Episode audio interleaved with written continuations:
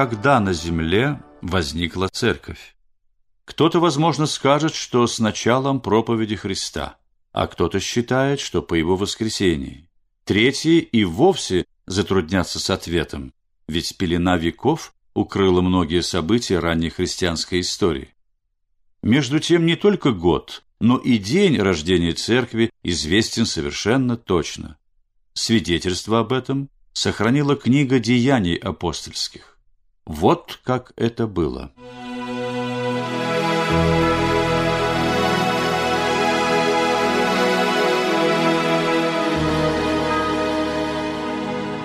Апостолы единодушно пребывали в молитве, возвратившись в Сионскую горницу после вознесения Спасителя с горы Илеон.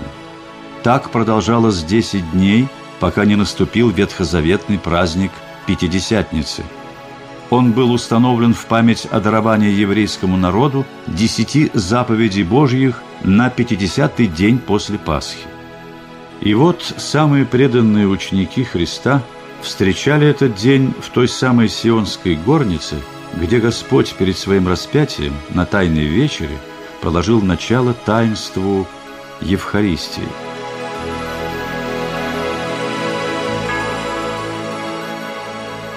Далее читаем в книге Деяний, глава 2. Внезапно сделался шум с неба, как бы от несущегося сильного ветра, и наполнился весь дом, где они находились. И явились им разделяющиеся языки, как бы огненные, и почили по одному на каждом из них. А в Иерусалиме в этот день собрались многочисленные паломники из разных стран. Это были и парфяне, иранцы, и жители Месопотамии, Понта, так называлось тогда Черноморское побережье, а также египтяне, римляне, аравийцы. Услышав разноязыкую речь апостолов, многие из них подумали было, что те просто пьяны и говорят бессмыслицу. Однако вскоре каждый из невольных слушателей стал различать свой язык или наречие.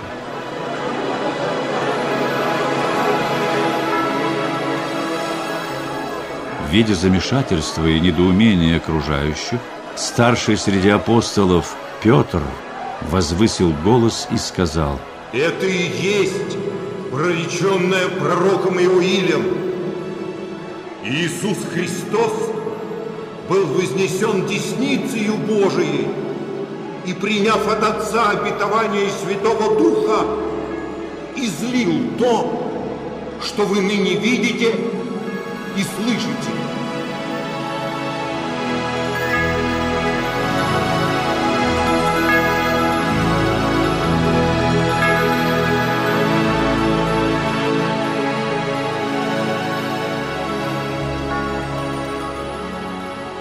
Так действие благодати Святого Духа позволило обычным до того людям укрепиться в вере, выйти на проповедь учения Христова и пострадать за него. С того дня Пятидесятницы начинается историческое бытие христианской церкви. Так исполнилось и обещание Господа своим ученикам о том, что вместо Него – к ним придет утешитель, дух истины, который и научит их всему.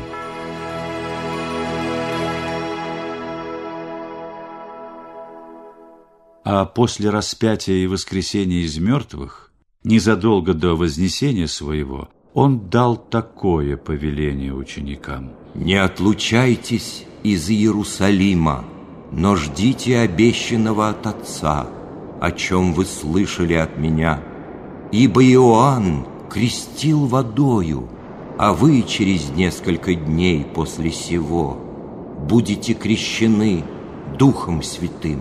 И добавил, вы примете силу, когда сойдет на вас Дух Святой, и будете мне свидетелями в Иерусалиме и даже до края земли».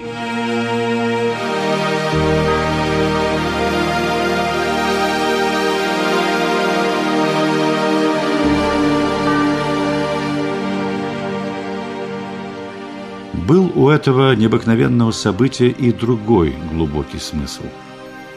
В церковном сознании событие Пятидесятницы всегда противопоставлялось вавилонскому разделению народов.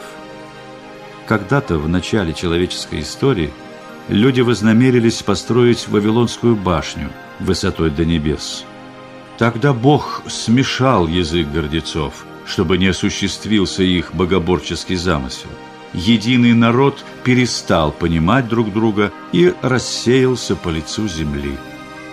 Теперь же, через схождение Святого Духа и дар знания языков, Господь дал возможность преодолеть разделенные народы. Вот и вышли на проповедь апостолы, чтобы собрать людей для соединения во единую святую, соборную и апостольскую церковь. Сошествие Святого Духа было предсказано за много лет пророком Иоилем. В одной из библейских книг сказано «Всякий, кто призовет имя Господне, спасется».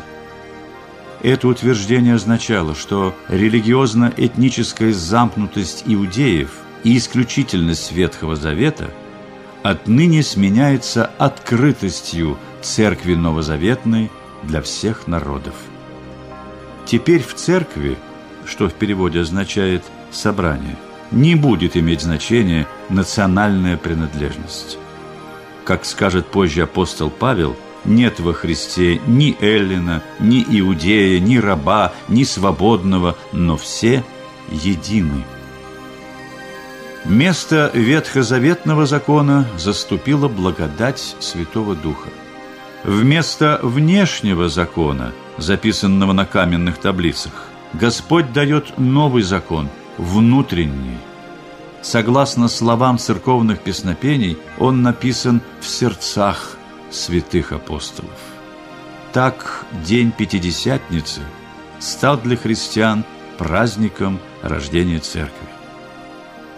Книга «Деяний святых апостолов» так говорит о жизни первых христиан – и они постоянно пребывали в учении апостолов, в общении и преломлении хлеба и в молитвах.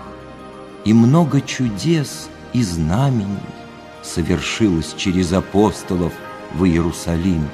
Все же верующие были вместе и имели все общее, и продавали имение и всякую собственность, и разделяли всем, смотря по нужде каждого.